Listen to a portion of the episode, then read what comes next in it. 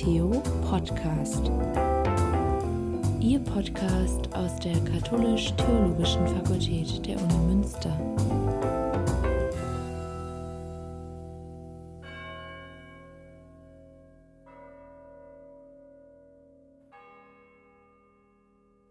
Professor Thomas Bremer ist Professor für Ökumenik, Ostkirchenkunde und Friedensforschung.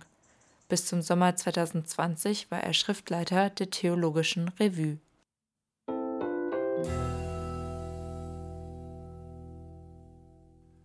Die Theologische Revue ist eine wissenschaftliche Zeitschrift, die von den Professorinnen und Professoren der Katholisch-Theologischen Fakultät in Münster, also unserer Fakultät, herausgegeben wird. Von 2008 bis in diesen Sommer 2020, also zwölf Jahre ziemlich genau, war ich der Schriftleiter der Theologischen Revue. Ich habe also im Auftrag meiner Kolleginnen und Kollegen die Zeitschrift herausgegeben und ich gebe diese Aufgabe jetzt an meinen Kollegen Adrian Vipatlo ab, der ab dem Ende dieses Jahres die Schriftleitung dieser Zeitschrift übernehmen wird. Die Theologische Revue ist eine altehrwürdige Zeitschrift, die ausschließlich Rezensionen über wissenschaftliche Werke bringt. Zunächst vielleicht ein paar Worte zur Geschichte.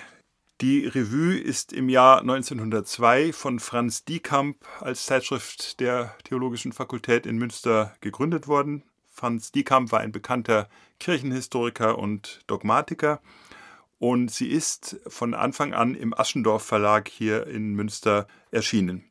Die Herausgabe der Zeitschrift hat sich während der beiden Weltkriege jeweils etwas verzögert. Deswegen ist die Zeitschrift jetzt 118 Jahre alt, erscheint aber erst im 116. Jahrgang, weil also zwei Jahrgänge ausgefallen sind. Die Theologische Revue ist die größte katholische Rezensionszeitschrift im deutschsprachigen Raum und es gibt daneben die ältere renommierte Schwesterzeitschrift, die Theologische Literaturzeitung, die von einem Gremium von evangelischen Theologinnen und Theologen herausgegeben wird. Momentan ist es so, dass die Theologische Revue sechsmal pro Jahr als Heft erscheint.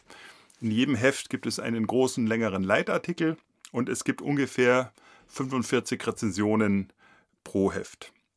Eine wichtige Neuerung, die wir in den letzten oder im letzten Jahr eigentlich eingeführt haben, ist, dass die Theologische Revue jetzt auch im Internet verfügbar ist. Dort erscheinen monatlich etwa 20 Rezensionen.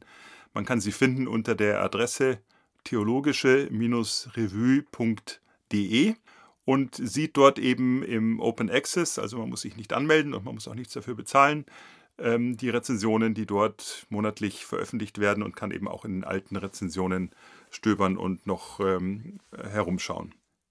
Die Leitartikel die pro Heft erscheinen oder jeden zweiten Monat im Internet, sind größere Beiträge, die entweder so etwas wie ein Literaturbericht sind, also eine Zusammenfassung der neu erschienenen Literatur zu einem theologischen Thema, oder eine Sammelrezension, was etwa ähm, sehr ähnlich ist, wo also verschiedene Bücher besprochen werden, verschiedene Publikationen, die zu einem Thema ähm, erschienen sind. Der Schriftleiter der Theologischen Revue hat die Aufgabe zu bestimmen, welche Bücher rezensiert werden sollen. Das ist keine leichte Aufgabe, weil sehr, sehr viele Bücher erscheinen und auch viele wissenschaftliche theologische Fachbücher erscheinen und man muss eine Auswahl treffen. Man bekommt manchmal Bücher von Verlagen zugeschickt, die gerne möchten, dass die Bücher rezensiert werden natürlich und deswegen kostenlos Exemplare zur Verfügung stellen. Darüber hinaus bekommen wir auch viele Buchprospekte zugeschickt, auch per E-Mail. Und die Aufgabe des Schriftleiters ist es eben zu entscheiden, welche von diesen vielen Büchern äh, rezensiert werden sollen. Und die zweite wichtige Aufgabe ist dann festzulegen, welche Fachleute diese Bücher rezensieren sollen. Das heißt, man muss also wissen oder man muss herausfinden, wer ein Spezialist oder eine Spezialistin für ein bestimmtes Thema ist und wer eine Publikation zu diesem Thema beurteilen kann. Und natürlich ist vorausgesetzt, dass die Person, die das Buch rezensiert, selber mit dem Buch nichts zu tun hat. Also man darf nicht Doktorarbeiten, die bei einem angefertigt worden sind, rezensieren oder Bücher gar, in denen man selber mitgeschrieben hat, sondern man muss da neutral sein und muss dann diese Bücher eben äh, besprechen. Diese beiden Aufgaben, das Festlegen, welche Bücher sollen rezensiert werden und wer sind die Personen, die diese Bücher rezensieren sollen, das sind die beiden wichtigsten Aufgaben des Schriftleiters, der natürlich die Revue nicht alleine fertigstellen kann und produzieren kann, sondern einen kleinen Stab von Mitarbeiterinnen und Mitarbeitern hat, weil sehr viele praktische Dinge erledigt werden müssen. Die Bücher müssen von den Verlagen bestellt werden, sie müssen an die Rezensenten versandt werden. Man muss nachhalten, ob die Rezensionen auch tatsächlich eingehen und so weiter und so weiter. Und auch die Rezensionen muss man sehr genau dann überprüfen. Es finden sich immer wieder bei aller Sorgfalt ähm, Ungenauigkeiten oder Fehler, Tippfehler, sachliche Fehler. Und da muss man eben sehr sorgfältig arbeiten, um dann ähm, jeden Monat 20 Rezensionen und jeden zweiten Monat 20 Rezensionen und einen Leitartikel ins Internet stellen zu können. Jetzt könnte man fragen, warum muss man das überhaupt machen? Was soll eigentlich das Rezensionswesen? Das sind zwei Punkte, die hier wichtig sind.